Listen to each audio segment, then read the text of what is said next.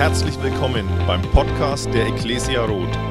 Wir freuen uns, dass du dir die Zeit nimmst, diese Predigt anzuhören und wünschen dir dabei eine ermutigende Begegnung mit Gott. Es ist so schön, dass wir Gott lobpreisen dürfen und dass Gott mit uns ist. Immanuel. Also für die, die an Gott, die an Jesus glauben, ist es doch die bedeutendste Wahrheit überhaupt. Gott ist mit uns und das ist in Jesus absolut Wirklichkeit geworden für uns. Ähm, Matthäus 1, Vers 23 heißt es, siehe, die Jungfrau wird schwanger werden und einen Sohn gebären und man wird ihm den Namen Immanuel geben, das heißt Gott mit uns.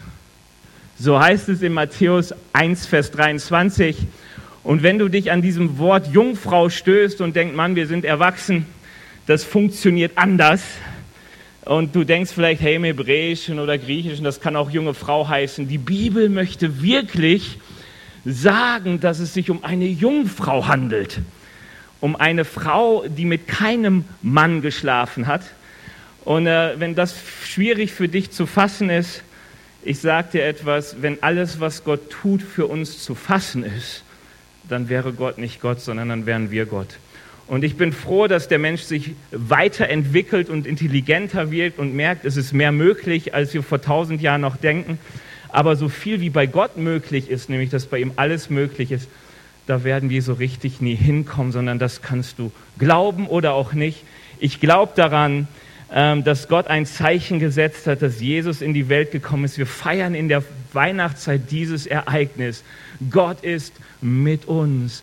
Und er ist nicht nur irgendwo in der Ferne, sondern er ist Mensch geworden. Er ist bei uns. Er begegnet uns auf Augenhöhe. Er ist für uns gestorben und auferstanden. Wie schön, wenn wir Gott feiern dürfen, diesen Gott, der mit uns ist. Und man muss doch ehrlicherweise sagen, dass du Gott besonders gut feiern kannst, wenn du so auf dem Gipfel bist. Letzte Woche habe ich darüber geredet, so Gott auf dem Gipfel feiern, wer nicht da war, ihr könnt das gerne im Internet anhören. Ähm, aber wenn man so die Großzügigkeit Gottes erlebt, wenn man so zur Ruhe kommt vor seinen Werken, wenn man das Leben genießen kann, wenn man erlebt, die Familie ist gesund, das Konto schreibt schwarze Zahlen und man hat so die Zeit auch noch, sein Leben zu genießen, darf in Urlaub fahren, es ist so gut. Die Realität ist, dass wir gar nicht so viel Zeit immer auf dem Gipfel verbringen, sondern gar nicht so selten, wie nennen wir es heute, finstere Täler durchschreiten. Und die Bibel will uns sagen, Gott ist mit uns nicht nur am Gipfel, wenn du das Leben feierst, sondern Gott ist auch gerade dann bei uns, wenn du durch Täler gehst. Weißt du, du kannst viele Sachen, gute Sachen im Leben erinnern, äh, erleben, aber wenn es so eine Sache gibt oder zwei Sachen, die dich richtig runterziehen, dann befindest du dich eher gefühlt im Tal. Wenn du nicht so richtig zur Ruhe kommst vor deinen Werken, weil Sorgen und Ängste dich permanent treiben. Ich weiß nicht, wie es dir so geht, aber ich kenne genug Menschen, die machen sich sehr viele Sorgen und sie gehen arbeiten, weil sie Angst haben, dass das Geld nicht reicht, die Rente nicht reicht, sie nicht versorgt sind. Wenn du die Freundlichkeit Gottes, von der ich letzte Woche erzählt habe, gar nicht siehst, sondern permanent im Konflikt stehst mit Gott und mit ihm haderst und sagst, Herr, warum? Warum diese schlechten Nachrichten? Wenn statt Lust und Genuss mehr der Frust da ist, Wünsche zerrinnen, Träume zerplatzen, ich weiß nicht, ob ihr so Situationen kennt, die liegen ja manchmal ganz dicht beieinander. Vor fünf Monaten ist mein Neffe geboren, der Josua. Also es gibt 20% Rabatt auf den Adventskalender. Wer möchte, wo es, wissen möchte, wo es ihn gibt, Evelyn. Ähm, es ist, aber die gibt es fast überall gerade, die Rabattpreise, auch zu 50% Ähm, ist gerade gut, wenn du bis jetzt vergessen hast, einen Adventskalender zu kaufen für deinen Ehepartner oder so du sparst jetzt richtig Geld dabei und musst nur erklären, warum der zu spät kommt. Aber gut. Weißt du, vor, vor knapp fünf Monaten ist mein Neffe geboren und Geburt ist ein Freudenereignis. Der kam sogar zu früh. Ähm, und mittlerweile hat sich, nachdem meine Schwester viel im Krankenhaus, viel bei Ärzten war, herausgestellt, dass er einen Gendefekt hat, einen sehr seltenen, der dazu führt, dass die meisten, die ihn haben, es gibt nur 700 weltweit bis jetzt, die bekannt sind, meistens gar nicht dazu führt, dass diese Menschen erwachsen werden, weil sie vorher sterben und unter schwersten Behinderungen leiden. Und du merkst, das ist kurz mal Gipfel gewesen und jetzt ist man ganz, ganz, ganz, ganz tief im Tal. Und ich glaube, dass Mütter das wahrscheinlich besser nachvollziehen können als jeder andere, ähm, wie das so ist. Und ich weiß, so, der ein oder andere sitzt hier, der genau das kennt, dass dieses Gipfelmoment plötzlich die Nachricht kommt, wo du vom Gipfel ganz, ganz schnell ins Tal geholt wirst. Und das Schöne ist, was Gott uns sagt, im Tal bin ich auch mit euch. Ähm, damals, zur Zeit des Alten Testamentes, da gab es ja den Tempel und die Menschen sind, wenn es gut lief, mehrmals im Jahr zum Tempel äh, gewandert, gepilgert, um Gott zu erleben, Gott zu feiern, Gott zu anbeten. Und in dem Psalm wird uns öfters dargestellt, wie so die Pilgerreise verläuft. Und nicht selten beschreiben diese Psalmisten, die diese Wallfahrtslieder singen, auch die Art und Weise, was geschieht, wenn sie Täler durchlaufen. Weil Täler waren damals gefürchtete Orte. Heute ist es ja nicht mehr so, du packst deinen Jeep, packst 100 Liter Trinkwasser ein, tankst den Tank voll, schaltest die Klimaanlage an und dann können Täler, Wüsten, Stürme, alles kommen, wurscht, ist immer gleich im Auto, ist immer schön. So, aber damals warst du zu Fuß unterwegs, im Tal Death Valley, im Tal des Todesschattens, im Todestal war oft wenig zu trinken zu finden. Dann kamen noch wilde Tiere dazu, die, wenn sie bei dir nicht zu fressen fanden, wenigstens dich zum Fressen fanden. Ähm, Täler waren wunderbare Orte für Räuber, um dich zu überfallen. Ich, ich, ich habe gemerkt, Western sind irgendwie gar nicht mehr so in, oder? Als ich klein war, hat man immer Western geguckt und dann gab es immer diesen Ort, wo die Pferde und so mit, mit dem Cowboy durchs Tal mussten und du wusstest, links und rechts türmten sich die Felsen und eigentlich war immer klar, irgendwo steckt jemand und äh, stellt eine Falle. Das war Realität für den gläubigen Menschen, der Gott begegnen wollte auf dem Gipfel am Tempel in Jerusalem. Und ich möchte mit euch mal so ein Pilgerlied angucken, das steht im Psalm 84. Ich lese ihn nicht komplett, aber es lohnt sich, den komplett zu lesen. Also ihr könnt euch einfach merken, Psalm 84 nehme ich mir mit für die Nachmittagslektüre. Wenn ich meinen Kaffee trinke, dann ist das ein gutes Buch. Äh, also ein, ein guter, gutes Kapitel, um das zu lesen. Wir steigen ein in Vers 5. Da heißt es folgendermaßen, und ich, ich habe irgendeine Bibelübersetzung gefunden, das fand ich so cool, deswegen kam die gleich da drauf, die, die hat Noten drin. Also um dir einfach, also die, die habe ich nicht da reinkopiert, die waren tatsächlich in der Übersetzung drin, um dir zu zeigen, hey, das war so ein Pilgerlied, die Leute haben gesungen über das, was sie so erlebten. Cool. Ich weiß noch nicht mehr, welches war, aber ihr könnt gucken, irgendwann findet ihr sie. Wie glücklich sind die, die in deinem Haus wohnen. Also hier betet der Psalmist Gott an. Immer zu loben sie dich Übrigens, die Verse, die da vorkommen, da schwärmt einfach dieser Sänger von den Orten, zu denen er wandert, nämlich vom Tempel Gottes. Er schwärmt, wie schön es ist, auf diesem Gipfel Gott zu feiern, in der Gegenwart Gottes zu sein. Richtig gut. Wie glücklich sind die, deren Stärke in dir ist, deren Herz sich nach deiner Gegenwart sehnt. Wenn sie durchs Tränental ziehen, wird es zum Quellort durch sie. Und der Herbstregen hüllt es in Segen. Mit jedem Schritt wächst ihre Kraft, bis sie in Zion vor ihrem Gott stehen. Herr, allmächtiger Gott, höre mein Gebet. Vernimm es bitte, Jakobs Gott. Das Tränental kommt hier vor. Weißt du, sie sehen schon von ferne den Berg Zion, den Berg Jerusalems, den Tempelberg und sie wissen noch, oh, ich muss noch durch dieses Tal schreiten. Was lernen wir in diesem Abschnitt so über Täler? Ich möchte dir hier schon mal einfach so Wahrheiten sagen, die für Täler ganz wichtig sind. Das erste ist, das heißt das Bakatal. Ähm, Im Hebräischen kommt dieses Wort nur einmal vor, deswegen werdet ihr merken, das heißt mal Tal der Tränen, ähm, äh, Tal des, also es, es, je nach Bibelübersetzung hat das Tal verschiedene Namen. Und man geht davon aus, dass es ein Tal war, wo wohl Pflanzen oder Bäume wuchsen, die wie Trauerweiden waren, würde man heute sagen. Und die eigentlich dafür stehen, dass Täler oft Orte sind, an denen man weint. An denen man Tränen vergießt, weil man Schmerzen hat, weil man Schwierigkeiten hat. Aber Täler sind nicht der Ort, wo du zugrunde gehst. Hier heißt es in der Bibel, Täler sind Orte, wo du eigentlich zur Stärke kommen kannst, in denen du wachsen kannst, wenn du dort durchziehst, die dann Wasser hinterlassen. Ähm, also, das will ich dir jetzt schon mal sagen. Täler, da führt uns Gott bewusst durch, weil du in ihnen Gott wirklich kennenlernen kannst.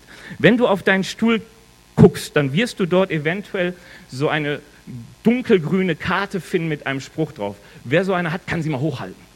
Und damit auch jeder, der noch keine gefunden hat, sieht, was ich meine. Und auf dieser Karte steht folgender Spruch drauf. Ähm, ich muss ihn, damit ich nichts Falsches lag, sehe, von der Folie ablesen, weil ich habe meine Karte auf meinem Schreibtisch vergessen. Ach so, danke, Evelyn. Oder jetzt ist sie auch da. Ähm, auch noch nicht da. Wir genießen Gott in den Höhen unseres Lebens, aber in der Tiefe erleben wir ihn wirklich. Weißt du, Täler durchschreitest du immer mal wieder, wenn du Gott begegnen möchtest, weil Gott dich durch Täler führt. Warum? Damit du Gott wirklich kennenlernst im Tal. Und das Zweite ist, und das ist auch ganz wichtig, Täler sind immer da für die, die den Gipfel suchen. Wir glauben manchmal, dass wenn ich Gott kenne und er doch die Probleme von uns fernhalten kann, dass Gott die Täler von uns fernhalten möchte. Wir denken so oft, wenn wir auf den Gipfel wollen, wir haben den Fluch gebucht und nicht die Wanderung. Oder? Wie schnell kommt im Tal dieses Warum her, was soll das und so weiter. Gott hat nie verheißen, uns vor Tälern zu bewahren. Er hat nur gesagt, und das hat er verheißen und das hat er versprochen, dass er im Tal mit uns ist. Denkt an einen der bekanntesten, wenn nicht den bekanntesten Psalm, Psalm 23. Und wenn ich auch wandere im Tal des Todesschattens, so fürchte ich mich nicht, denn ich fliege dadurch. Nein, dein Stecken und dein Stab, sie behüten mich. Und du wirst merken, dass durch, durch unser Leben als Gläubiger durch viele Täler geht. Und ich glaube nicht, dass es Christen gibt, die länger mit Gott unterwegs sind, die dir nicht sagen, wie Gott mit ihnen durch Täler gegangen ist. Und bis wir auf diesem richtigen Gipfel sind, in Gottes Gegenwart, in seinem Reich, in seinem Himmel, durchwandern jeder von uns so manches Tal.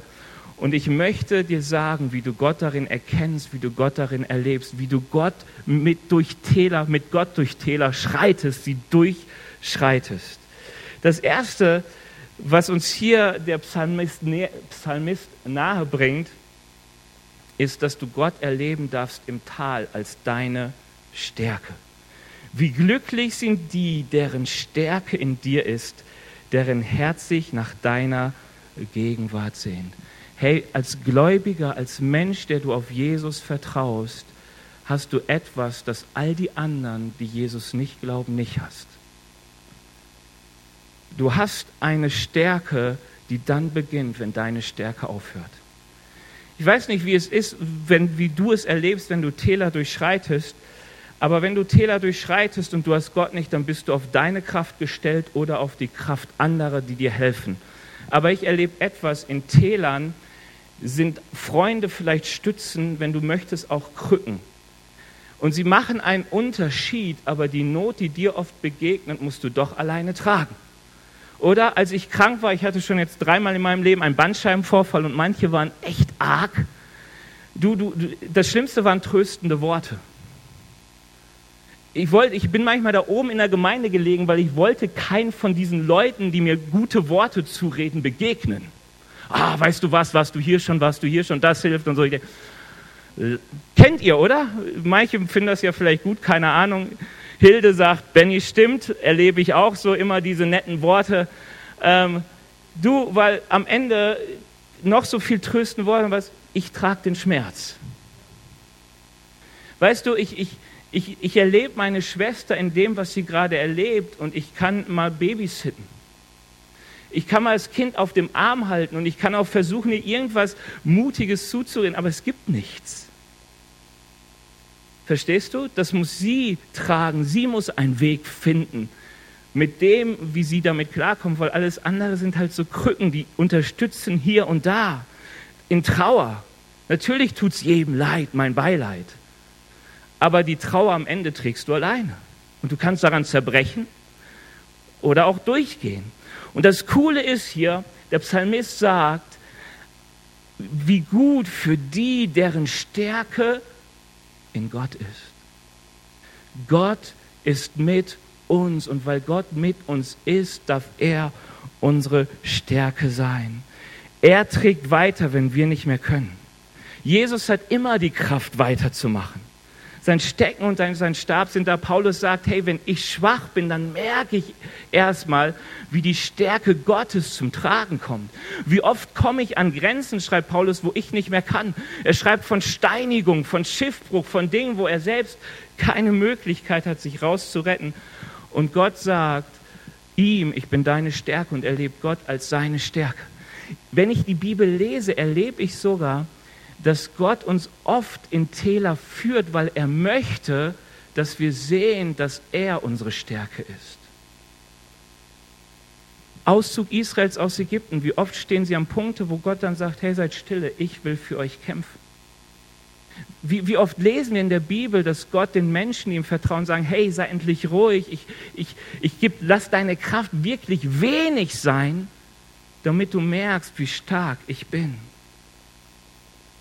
Und wenn ich so drüber nachdenke, dann merke ich, dass ich so oft diesen Gott und seine Stärke in Tälern erlebe.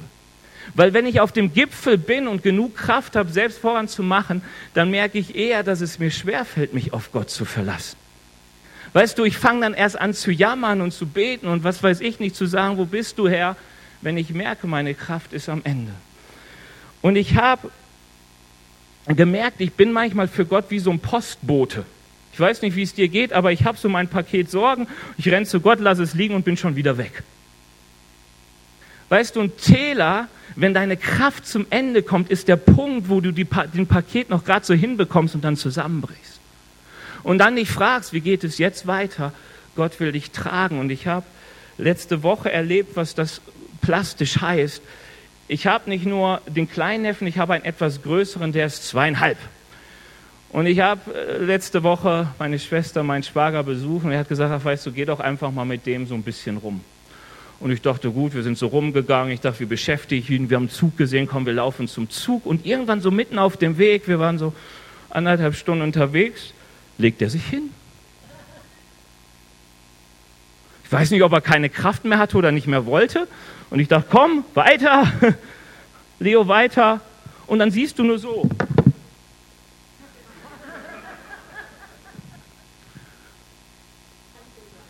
dachte, ah ja, das Zeichen kenne ich, auf den Arm nehmen und weiter. Und für irgendwie, für ihn ist es immer noch so, dass meine Kraft endlos ist. Ich habe dann schon irgendwann gemerkt, sie ist endlich. Und als ich dann irgendwann zu Hause war, bei meiner Frau merkte ich, die ist wirklich endlich. Aber der kleine Leo hat es verstanden. Und wenn meine Kraft am Ende ist, oder sich wenigstens am Ende anfühlt, ich glaube, der hat eigentlich mehr als ich, aber egal weißt du, dann kann er sich darauf verlassen, in dem Fall zumindest auf seinen Onkel, der ihn trägt. Ich habe ihn an den Ort gebracht, wo er hin wollte. Wir waren im Zug ganz nah, so nah, dass er irgendwann sagte, Onkel, zurück.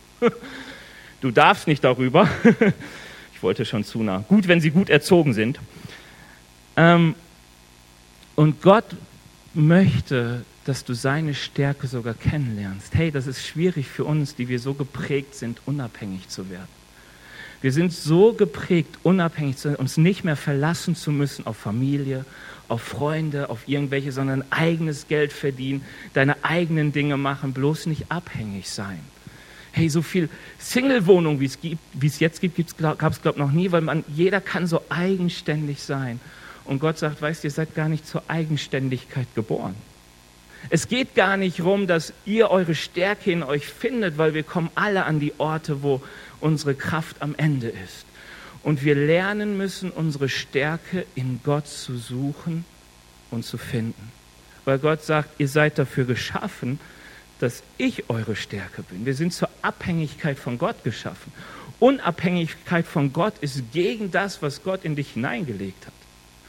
Das ist die Art und Weise, wie sich Adam und Eva von Gott entfernten. Das ist der Grund, weshalb wir so distanziert sind von Gott, der ja mit uns ist, weil wir so oft versuchen auf eigene Faust. Wie kannst du Gottes Stärke kennenlernen, wenn du am Ende bist? Die, die, die Bibelstelle sagt uns, in deren Herz sich deren Herz sich nach deiner Gegenwart sehnt oder wie es in anderen Übersetzungen heißt, in deren Herz gebahnte Wege sind. Hey, wer, wer gebahnte Wege hat, der weiß, das Tal ist nicht mein Aufenthaltsort. Ich durchschreite es, aber mein Blick ist auf den Herrn gerichtet. Weißt du, wenn du dich immer auf das richtest, was vor Augen ist und deinen Glauben nährst aus dem, was vor Augen ist, dann wirst du erleben, wie du mutlos wirst und anfängst, wenn deine Kraft zu Ende ist, Gott anzuklagen und deine Stärke und seine nicht wirklich in ihm zu suchen. Aber du suchst ihn, wenn du anfängst, deine Gedanken und dein Herz auszurichten auf ihn, nämlich er ist dein Ziel. Zion ist dein Ziel, der Tempel ist dein Ziel, der Gipfel, wo du Gott feiern kannst und ruhen kannst von deinen Werken, das ist das Ziel. Wie machst du das?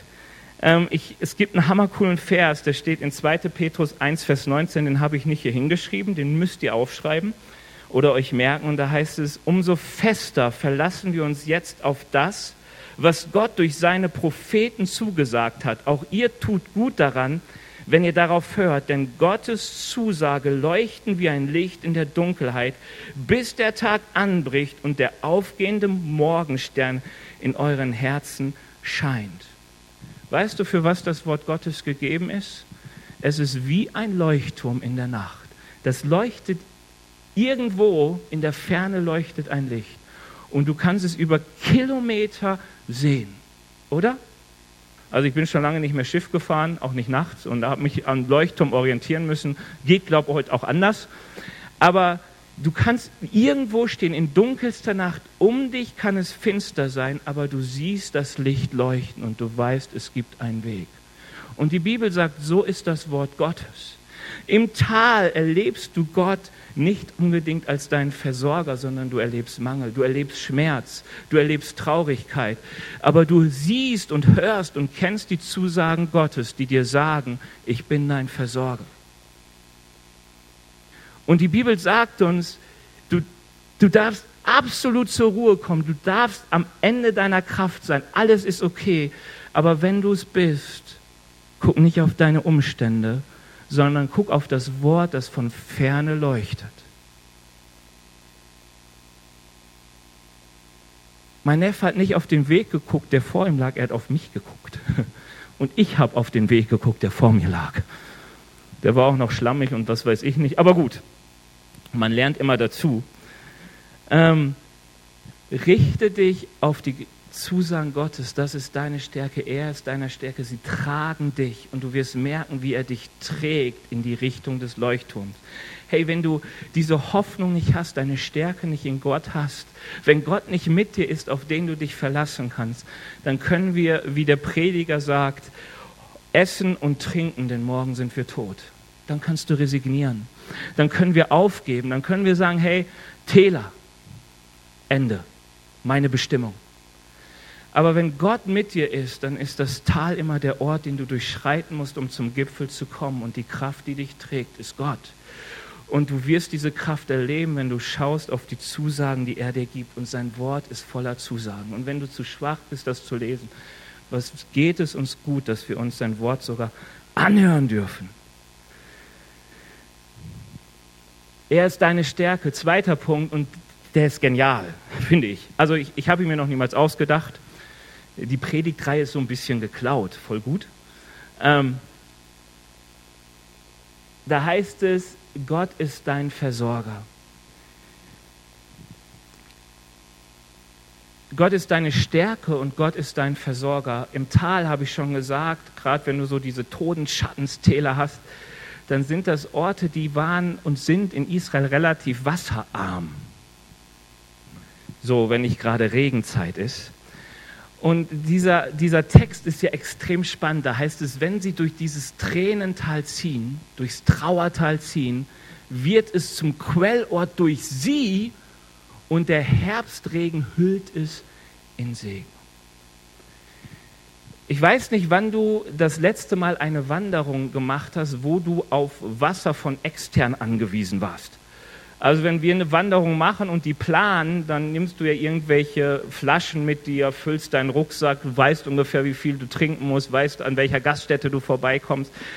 Wenn du in die Wüste gehst, ist es schon schwieriger, da kalkuliert man sich ja auch gerne und so ähnlich ist es im Tal. Du bist im Tal und du brauchst Möglichkeiten, Wasser aufzufangen, damit du dich nähren kannst. Wie haben die Leute das gemacht? Lesen wir in der Bibel öfters, es gibt Brunnen. Brunnen können manchmal Quellwasser sein, das kommt von unten, oder man bohrt Löcher, damit, wenn Regen kommt, das Wasser aufgefangen wird. Und sie redet davon, dass die Leute damals, die zum Gipfel pilgerten, das Tal durchschritten und Löcher gruben, damit Wasser, das kam, aufgefangen wurde. Und wenn sie dieses Tal durchschritten, dann ließen sie es zurück als ein Quellort. Und wenn der Frühregen kam, dann füllten sich all die Brunnen mit Wasser und waren ein Segen. Sie durchschritten dieses Tal und hinterließen es als netten Quellort. Was kann uns das, was soll uns das sagen? Ich glaube, dass Täler wirklich Orte sind, an denen wir durch Glauben durchgetragen werden, an dem es wichtig ist, dass unser Gottvertrauen äh, da ist. Gottvertrauen zählt in Tälern. Was heißt das? Gott gibt seinen Regen, Gott gibt sein Wasser, Gott gibt das, was du brauchst, aber du musst ihm die Gefäße darreichen, in der er seinen Segen geben kann. Weißt du, es hilft nicht immer, wenn wir denken, irgendwann muss die Flasche vom Himmel kommen, direkt in meine Arme, sondern Gott sagt, es gibt die, die, es gibt die Gefäße, die, du Gott darreichen musst, damit er sie füllen kann. Ähm, und wir lesen, ich will euch das so ein bisschen konkret machen, wir lesen das ganz, ganz oft in der Bibel, dass Gott sagt, schenk mir Glauben, Glaube, gib mir etwas aus Glauben heraus und du wirst merken, wie ich das dann fülle. Zum Beispiel der liebe Petrus, der eine ganze Nacht durchfischt und nichts fängt.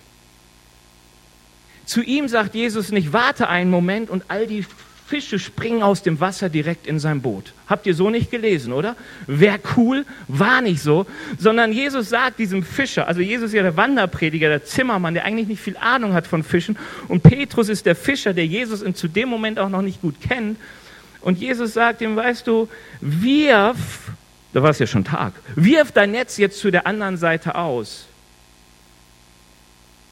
Und ich weiß, es gibt genug Menschen, zu denen gehöre auch ich manchmal, die sagen, wenn du hast keinen Plan, du bist ein Zimmermann. Ich habe gefischt und ich habe Ahnung und es hat nichts gefangen. Heute ist einfach Schluss. Ich fahre ein Land, ruhe mich aus, trage Post noch aus, keine Ahnung, was mein Nebenjob ist und das war's. Aber Petrus schmeißt im Glauben sein Netz auf die andere Seite des Bootes. Macht ja keinen Unterschied, oder? Also für mich als Nichtfischer würde ich sagen, ob ich links oder rechts vom Boot angel, ist eigentlich wurscht. Das Meer ist groß genug oder der See. Und er wirft es aus und das füllt sich. Wir haben eine coole Geschichte um Gefäße in 2. Könige 4. Da geht es um Elisa und das Öl der Witwe. Ich weiß nicht, ob ihr davon schon mal ge gehört habt, aber es war Hungersnot. Und Elisa, ein Mann Gottes, jemand, der wirklich mit Gott eng im Verbund stand, trifft auf eine Frau, die am Verhungern war nicht mehr viel hatte. Und er sagt einfach, fang an, hol dir Gefäße von deinen Nachbarn und du wirst sehen, dass das Öl im Krug nicht ausgehen wird.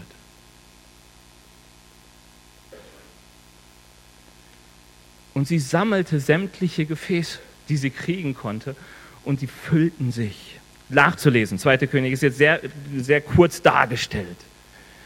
Weißt du, im Tal sollst du kein, Bro kein Zelt aufstellen, im Tal sollst du Brunnen graben.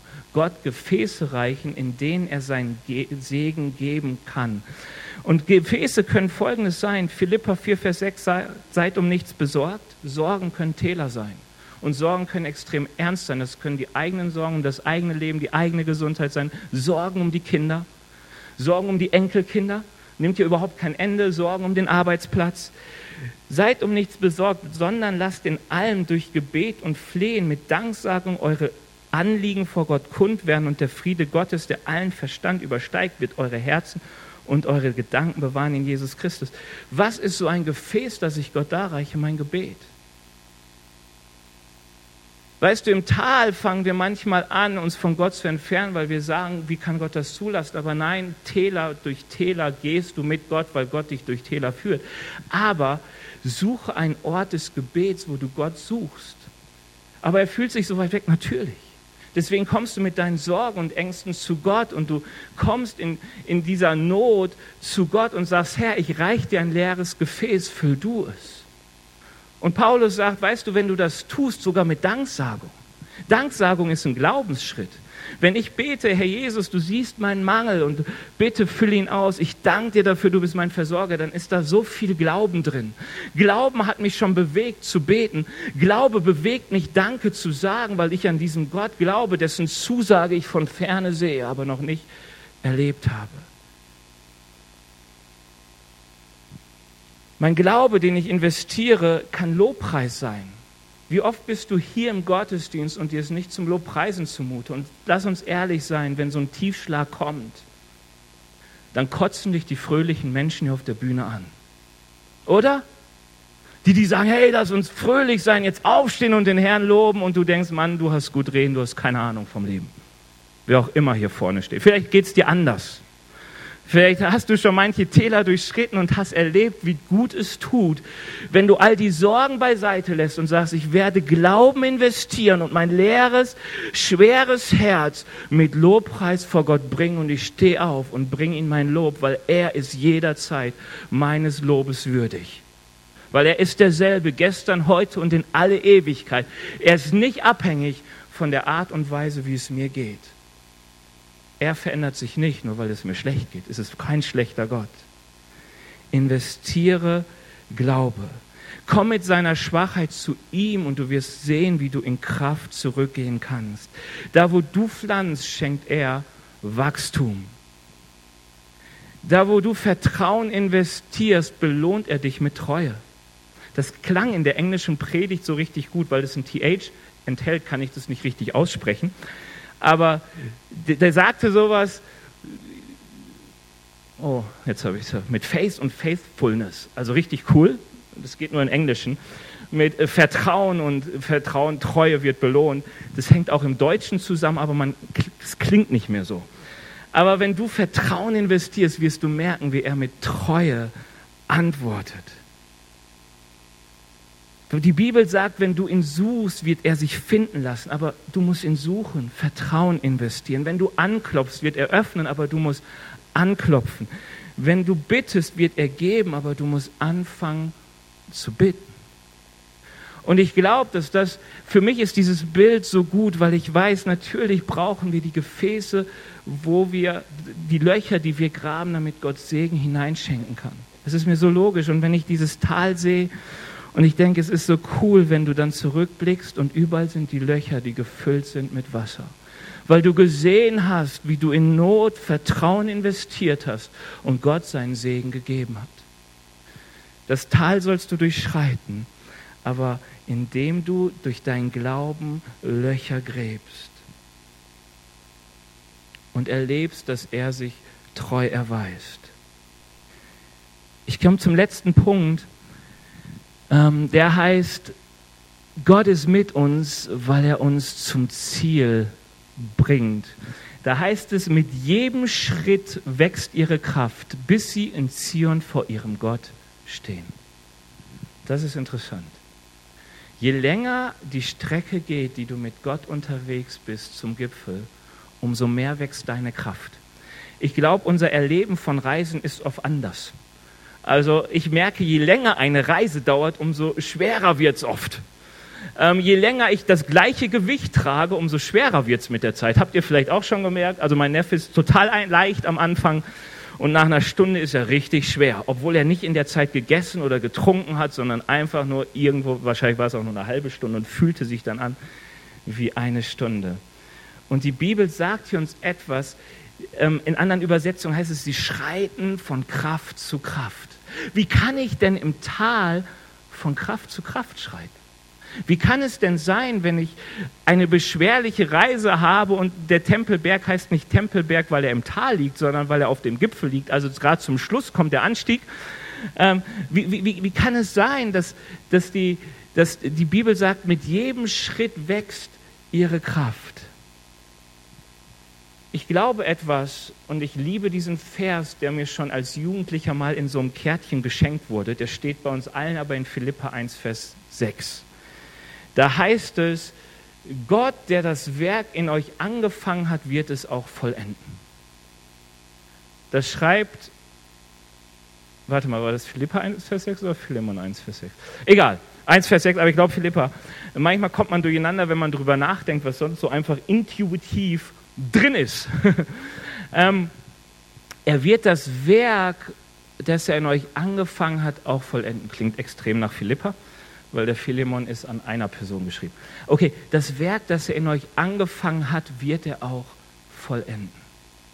Das heißt, Jesus hat mit uns vor, mit uns zu sein, weil er uns auf den Gipfel führen möchte. Sein Ziel ist, etwas anzufangen, was er vollenden will. Das Interessante ist, dass Teleos, was Ende heißt im Griechischen, auch Ziel heißt. So, das wird auch daher logisch, wenn du ans Ziel ankommst, bist du auch am Ende. Oder du kannst auch sagen, am Ende des Rennens bist du am Ziel angekommen, wenn es gut lief. Im Deutschen ist das nicht immer so klar, da kannst du am Ende sein, ohne dass du das Ziel erreicht hast. Aber Jesus möchte uns nicht ans Ende führen, sondern ans Ziel mit uns kommen. Das heißt, die Wegstrecke, die er mit uns geht, ist nicht das Ende, sondern er sagt, ich bereite in euch ein Werk, ich bereite etwas vor, das euch ans Ziel bringt. Und das Ziel ist definitiv der Gipfel, wo wir Jesus Freundlichkeit sehen, zur Ruhe kommen von unseren Werken und wirklich so das Leben genießen können, all das, was Gott darreicht und die Vollendung erleben wir im Himmel. Das ist der Grund, weshalb Paulus sich nicht auf irgendeine Zeit auf Erden besonders freut, sondern er freut sich besonders auf die Zeit nach seinem Tod, weil er sagt, ich werde Gott sehen, wie er ist und werde all das, was er mir zusagt, in seiner Vollendung erleben. Ich bin dann ans Ziel gekommen. Der Gedanke ist vielleicht manchmal etwas fern, aber das, was Gott uns wünscht, das Ziel, das er mit uns hat, ist ihm erleben in seiner Gegenwart. Und auf diesem Weg dorthin müssen wir durch manche Täler und durch manche Stürme und durch manche Wüsten durch. Und über Täler äh, und über Wüsten und Stürme reden wir nächste Woche. Heute ist ja dieses Täler dran. Warum ist das so wichtig mit diesen Tälern? Weil wenn wir Täler durchschreiten, uns ein Loch graben und dann erleben, wie Gott dieses Loch mit seinem Segen füllt, mit seinem Wasser füllt, dann wirst du erleben, wie dir das neue Kraft gibt, den nächsten Schritt zu machen. Oder? Und das Schöne ist, dass Täler der beste Ort sind, um Gott kennenzulernen, wie er ist. Weil es gibt ohne Tal keinen Grund, dass du Gott bittest, irgendein Loch zu füllen. Und ich erlebe so oft, dass ich nicht nur in die Bibel schaue. Wenn du in die Bibel schaust, du merkst, die tiefen Gotteserfahrungen sind meistens in Tälern gemacht. Da bekommt Gott den Namen, er ist der Gott, der mich sieht, er ist der Gott, der mich heilt, er ist der Gott, mein Versorger und so weiter. Woher kommt das? Weil die Leute immer wieder aus einem Tal kommen, wo sie Glauben investiert haben und erlebt haben, wie Gott sie rettet. Da baut Noah 120 Jahre an ein Boot außerhalb von Wasser. Und dann kommt das Wasser Gottes.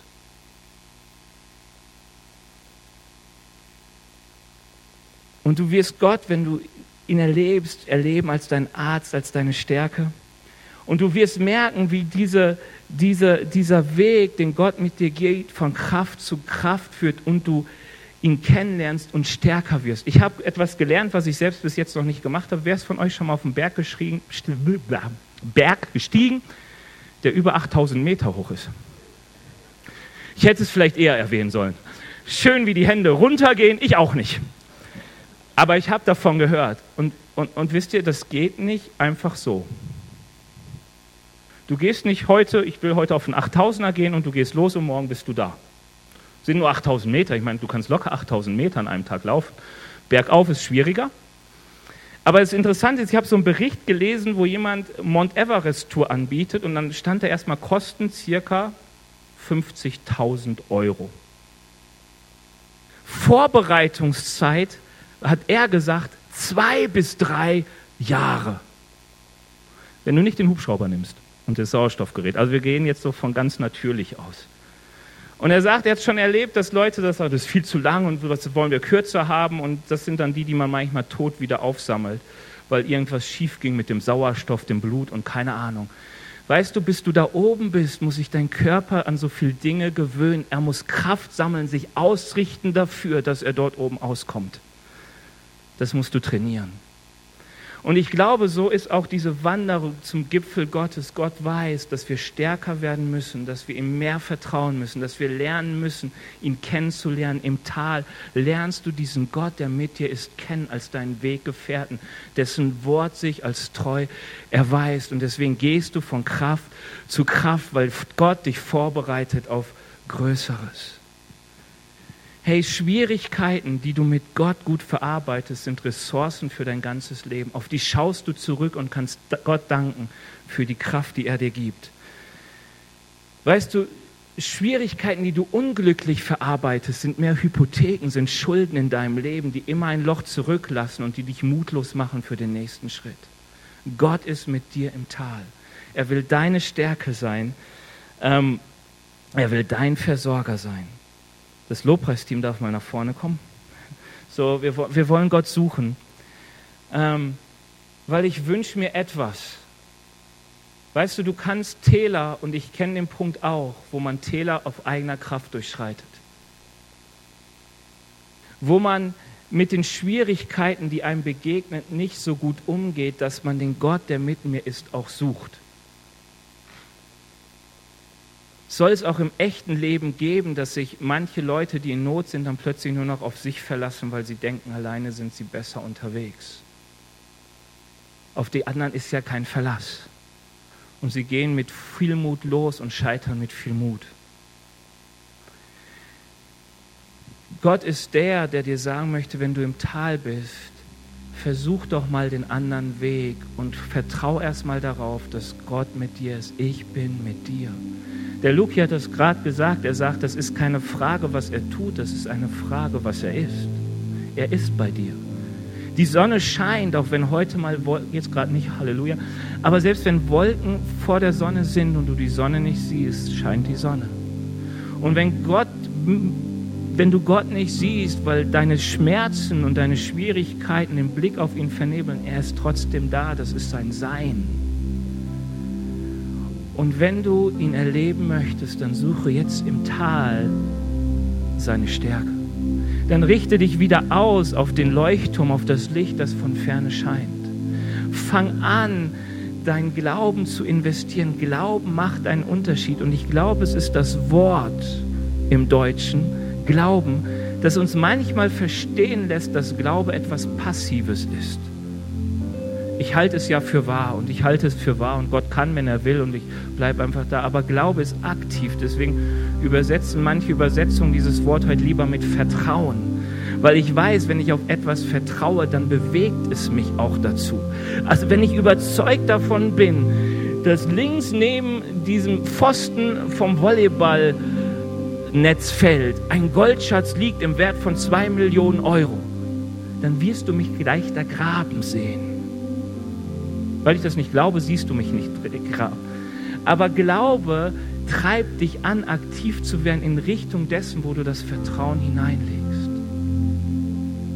Stilles Vertrauen im Sinne von, es bewegt mich in keine Richtung, ist nicht den Glauben, wovon die Bibel hier redet. Sie redet von dem Vertrauen, das mich hinlaufen lässt in die Richtung, die Gott mir sagt, auch wenn ich es noch nicht sehe, die den ersten Schritt auf Gott zumacht die in die Richtung des Leuchtturms geht. Es ist interessant, dass manche Heilungswunder in der Bibel damit anfangen, dass die Menschen, die etwas nicht tun können, etwas tun sollen, oder? Da soll der Gelähmte seine aufstehen und seine Matte nehmen. Und du denkst, hä? Herr, willst du ihn nicht erst aufrichten und dann kann er seine Matte nehmen und gehen? Nein, er soll, Jesus einfach, steh auf, nimm deine Matte und geh. Und ich, ich will dich einladen, wenn du im Tal bist, zu sagen, ich will meinen Glauben investieren. Weil Gott möchte, dass du von Kraft zu Kraft, von Kraft zu Kraft gehst und dass du ihm immer besser kennenlernst. Sein Ziel ist, dass du ihm mehr vertraust. Und wisst ihr, an wem ich das so wunderschön gesehen habe? Mehr als diese Person es wahrscheinlich selbst sieht, das ist an meinem Vater.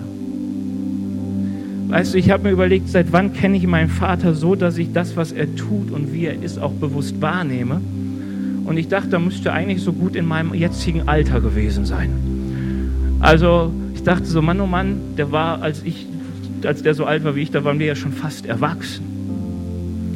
Und ich dachte, es ist interessant, er ist ja selbstständig, wie oft, die, die Firma ist schon mal pleite gegangen, wie oft Sorgen sein Leben beschweren über die Frage, wie geht es weiter, wenn der Markt nicht so will und so. Und ich weiß, wie es ihm schlaflose Nächte früher bereitet hat, wie es ihm gesorgt hat, wie er gestresst war. Weißt du, und heute kommen die Zeiten, die sind nicht anders und sagst, ach, Benny, weißt du, ich bin in Gottes Hand, alles kein Ding. So ruhig, so gelassen, weil er zurückblickt auf die Löcher, die er gegraben hat und merkt, sie wurden gefüllt. Und er, wenn er heute steht und ihn Herausforderungen, Sorgen machen, auch das mit seinem Enkelkind ist ja auch eine Sache, wie belastet die gerade auch meine Eltern. Weißt du, sie gibt Hoffnung für diese Situation.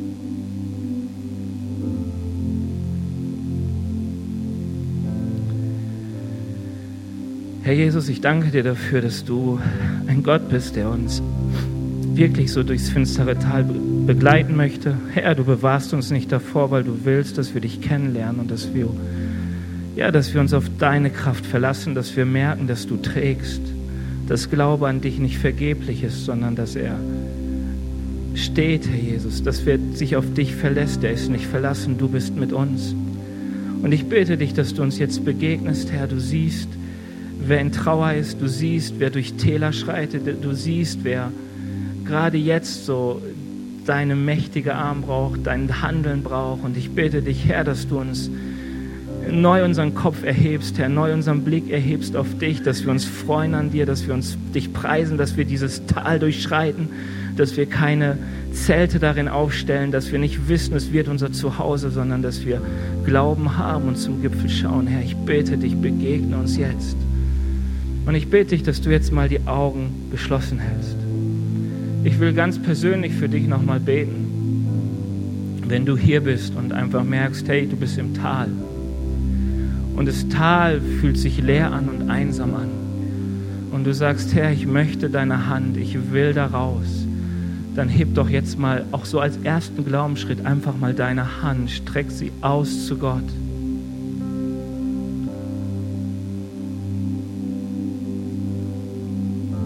Herr Jesus, du siehst die Hände, die zu dir gestreckt sind. Herr Jesus, und sie sind leer, aber du kannst sie füllen. Und ich bitte dich, dass du sie jetzt füllst mit deinem Segen. Herr Jesus, und du sprichst davon, dass wir, wenn wir zu dir kommen, du unser Herz mit Frieden füllst. Herr Jesus, und dies ist ein Frieden, der unseren Verstand übersteigt. Und ich bitte dich, dass du jetzt kommst mit deinem Frieden in diese Besorgnis, erregenden, treibenden Situation, dass du kommst mit deiner Umarmung, mit dem Wissen um deine Nähe, Herr Jesus. Ich bete dich, dass du den Glauben stärkst. Herr, wir wollen dich preisen, weil wir wissen, du bist zu loben und den Sieg, den wir noch nicht haben und den wir noch nicht sehen, wir wissen, du willst ihn geben. Ich danke dir dafür. Amen. Wir hoffen, dass dir diese Predigt gefallen hat und dich in deinem Leben mit Gott stärkt. Außerdem wollen wir dich gerne besser kennenlernen. Dazu bist du herzlich eingeladen, unsere Sonntagsgottesdienste um 10 und 17 Uhr zu besuchen. Schau doch mal auf www.ecclesia-rot.de vorbei oder auf den sozialen Medien unter Ecclesia Rot. Wir freuen uns auf dich.